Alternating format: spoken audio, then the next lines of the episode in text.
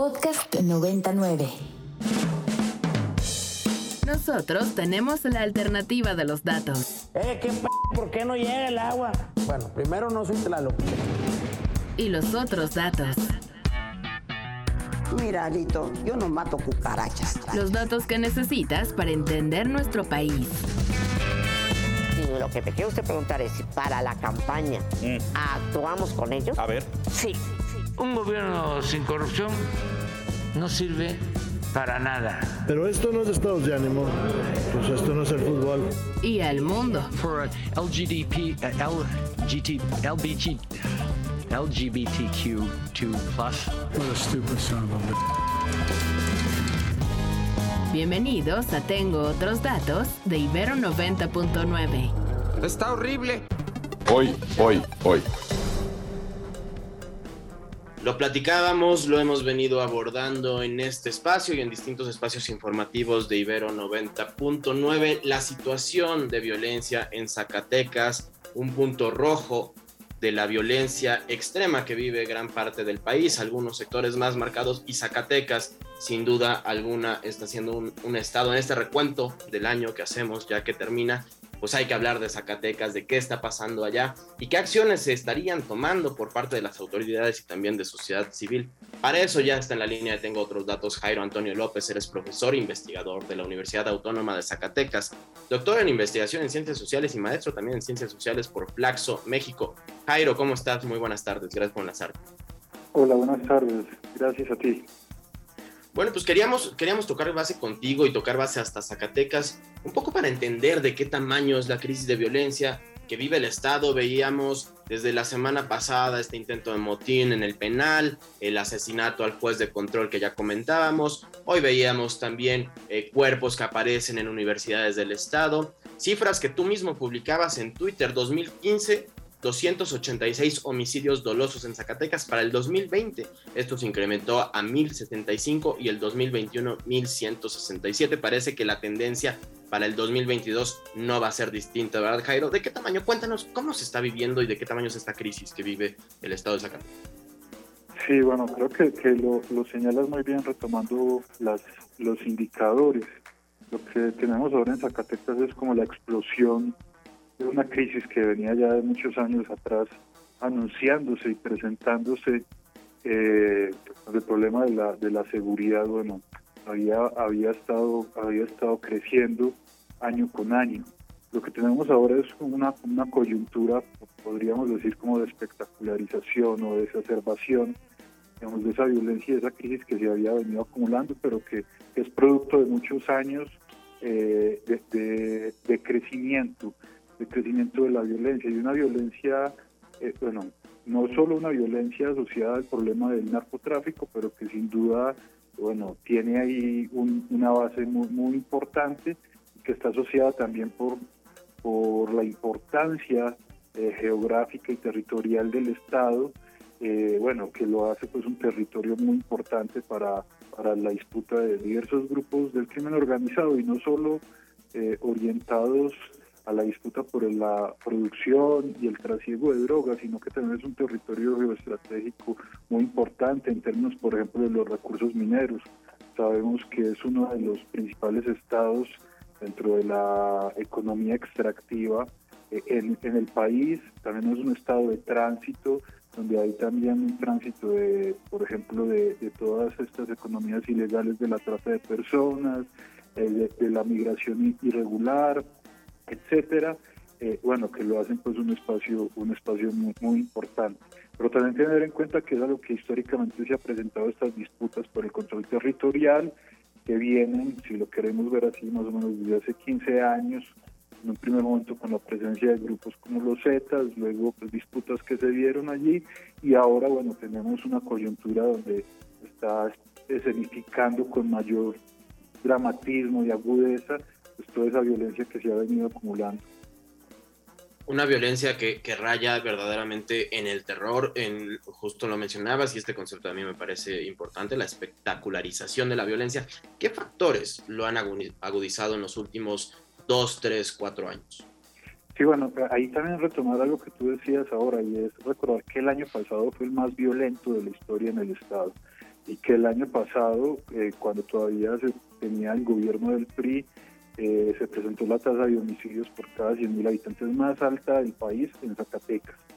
Eh, entonces, bueno, lo que estamos viviendo este, este, durante este 2022 vivimos fue la continuación, digamos, de esos picos históricos. Ha habido una pequeña reducción, las autoridades hablan de que va a haber una reducción del 20% en la tasa de homicidios, pero recordemos que venimos del pico histórico más alto, es decir, todavía no es nada para, para, para celebrar como lo quieren presentar las autoridades. Y bueno, ¿qué factores se encuentran acá? Lo que decía, una disputa muy importante eh, en el territorio, eh, las autoridades y los expertos hablan de que hay una disputa en el territorio entre dos grandes grupos que son el cartel de Jalisco Nueva Generación y el cartel de Sinaloa, más otros tres o cuatro pequeños eh, cárteles que, que, tienen intereses aquí en, en, el territorio. También recordar que a pesar de, de esa violencia tan, tan grande y tan generalizada que se vive en el Estado, estas economías extractivas, eh, vinculadas con, con la megaminería, etcétera, no se han visto muy afectadas y por el contrario año con año siguen creciendo las concesiones del territorio. Este año se autorizaron siete nuevas concesiones. Zacatecas es uno de los estados que tiene mayor parte de su territorio concesionada a las grandes mineras multinacionales. Y bueno, también otro elemento que tenemos que tener en cuenta es que bueno, hubo un cambio de gobierno un cambio de gobierno hacia finales del 2021 que, que en la práctica, digamos, ejerció durante todo este 2022 el gobierno de David Monreal de Morena, eh, que no ha sabido pues cómo responder a estos digamos ajustes que siempre se presentan cuando cuando hay estos procesos de, de, alternancia eh, que generan pues digamos la detonación digamos de, de, disputas de intereses que en algún momento pudieron haber estado bien posicionados y que ahora, bueno, pues no, están alineados con, con, el gobierno de turno. Entonces es una combinación de estos factores. También tener en cuenta que Zacatecas es uno de los estados con un indicador de pobreza más grande de México, de mayor desigualdad, eh, y que se ha visto muy afectado, por ejemplo, en procesos como la generación de empleos. Es uno de los estados que menos crece anualmente, eh, mensualmente en la generación formal de empleos, lo que genera pues todo un escenario de precariedad muy grande donde hay pocas alternativas para la población y allí las economías ilegalizadas, bueno, se vuelven una alternativa muy importante.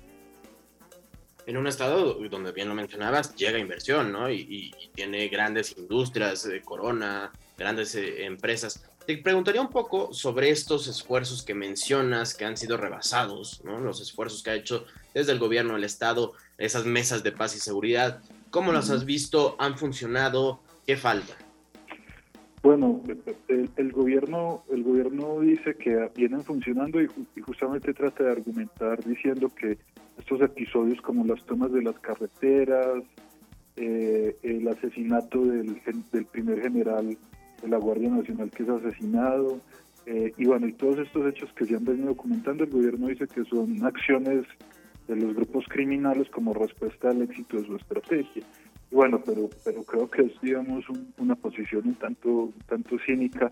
Si y es la respuesta de todos los gobiernos siempre. Sí, si se tiene en cuenta justamente que los indicadores se mantienen y sobre todo el efecto que tienen esta, este tipo de violencias en la población, porque lo que encontramos en Zacatecas es una población que cada vez está más atemorizada. Uno sale y habla con las personas y las personas cada vez tienen más miedo porque este tipo de violencias mandan unos mensajes de de control y de terror muy claros que desmovilizan y que generan pues mucho pánico en la población. Entonces, como visto, la respuesta del gobierno creo que ha sido insuficiente. Las mesas de construcción de paz son mesas eh, que se reúnen, ellos se reúnen diariamente, están compuestas solamente por el gobierno, eh, los altos mandos de las fuerzas de seguridad pública, y el secretario de Seguridad. No hay una participación de otro tipo de actores, no hay una participación de otro tipo de sectores y siempre ante cada acción y cada acto que vemos de, violencia exacerbada, la respuesta es la llegada de más y más miembros de, las fuerzas de seguridad, bien sea de la Guardia Nacional, del Ejército, etcétera. Entonces la respuesta ha sido más y más militarización, pero no hay un plan de construcción de paz claro que siga con unos principios orientados hacia eh, la reparación de las víctimas, la garantía de procesos de justicia y reparación y no repetición, es decir, no hay una orientación basada en, los derechos humanos básicos para, para, para, intervenir en el contexto que se está interviniendo. Es una intervención eh, netamente eh, de securitización y de militarización. Y reactiva. ¿no? Uno, uno de los grandes problemas de este país que no se puede combatir si no es de forma coordinada es el asunto de, la violencia y la inseguridad. ¿Cuál ha sido esta coordinación entre distintos niveles de gobierno? Porque desde acá, desde la Ciudad de México, Jairo Antonio López, profesor investigador de la Universidad Autónoma de Zacatecas, pues vemos a veces sí esta falta de coordinación, incluso entre hermanos, ¿no? Entre el alcalde de Fresnillo, Saúl Monreal, y el gobernador David Monreal, eh, donde dice, a ver, pues no me estás echando la mano. ¿Cómo lo ven ustedes y cómo analizas tú esta coordinación entre niveles de gobierno y de ahí el gobierno federal también. Bueno, la verdad yo creo que, que eso hace aún más, más, más preocupante el caso de Zacatecas. Yo creo que sí ha tratado, sí, ha, sí han tratado de hacer una coordinación entre gobierno estatal y gobierno federal. Eh, bueno, el presidente Andrés Manuel ha, ha venido varias veces a, Zacatecas durante este periodo. Ha habido un esfuerzo por instalar nuevas, nuevas eh, bases de la Guardia Nacional en el Estado. Ha habido un esfuerzo por mantener una comunicación directa entre el gobierno estatal y el federal. Pero como digo, siempre orientada a esta, a esta colaboración dentro de la política pues, de, militarización. Lo que no queda tan claro es cuáles han sido, por ejemplo, los esfuerzos para invertir en las fiscalías, en la fiscalía estatal ha brillado por, su ausencia tremenda. Esta semana fue muy, emblemático el caso del juez que fue asesinado y, y, fue un caso en el que la fiscalía respondió activamente y ya incluso detuvo a varios supuestos involucrados en el caso del asesinato del juez y cuando al fiscal los periodistas le preguntan públicamente por qué este caso se puede resolver de manera rápida y, se mantiene la impunidad en más del 95% de los demás casos. El fiscal responde eh, porque es un caso emblemático y en el otro y en, los otros casos estamos absolutamente rebasados como instituciones. Entonces en ese en, ese ámbito, por ejemplo, las fiscalías, que son como ese gran agujero negro que tenemos nosotros eh, dentro de la política eh, de seguridad y de combate a la impunidad, pues no ha habido una inversión, no ha habido una inversión, una intervención y una coordinación clara.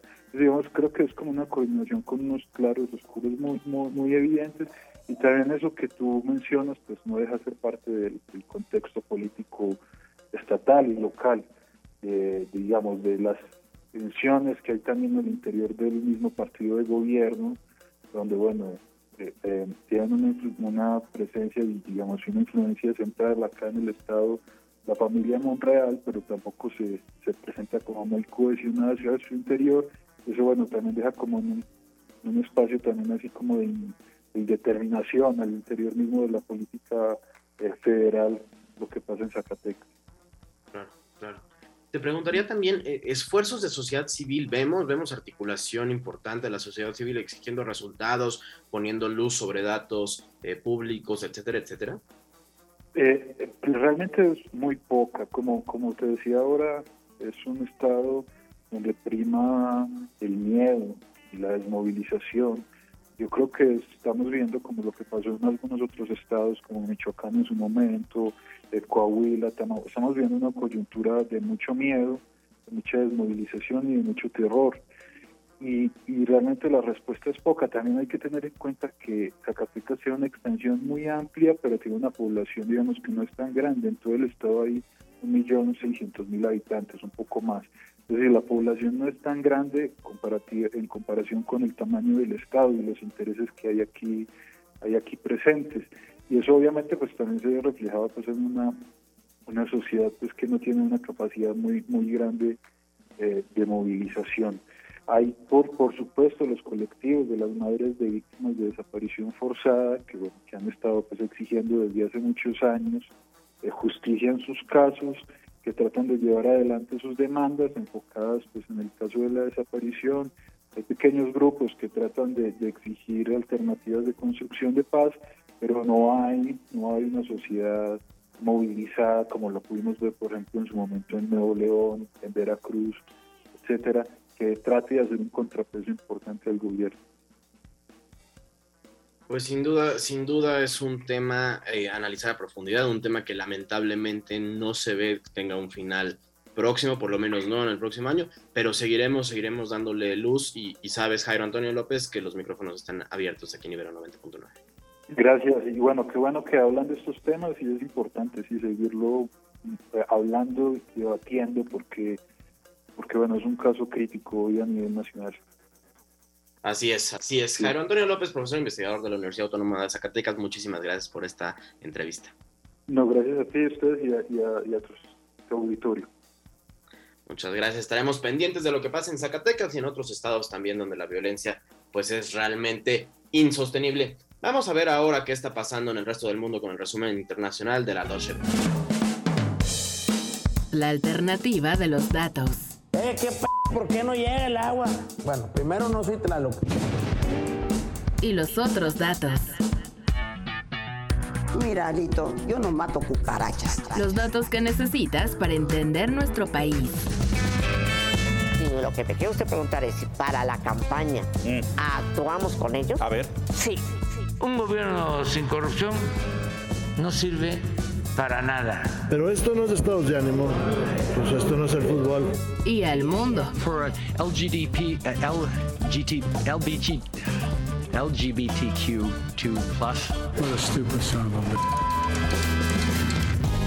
¿Escuchaste? Tengo otros datos de Ibero 90.9. Para más contenidos como este, descarga nuestra aplicación disponible para Android y iOS o visita ibero909.fm.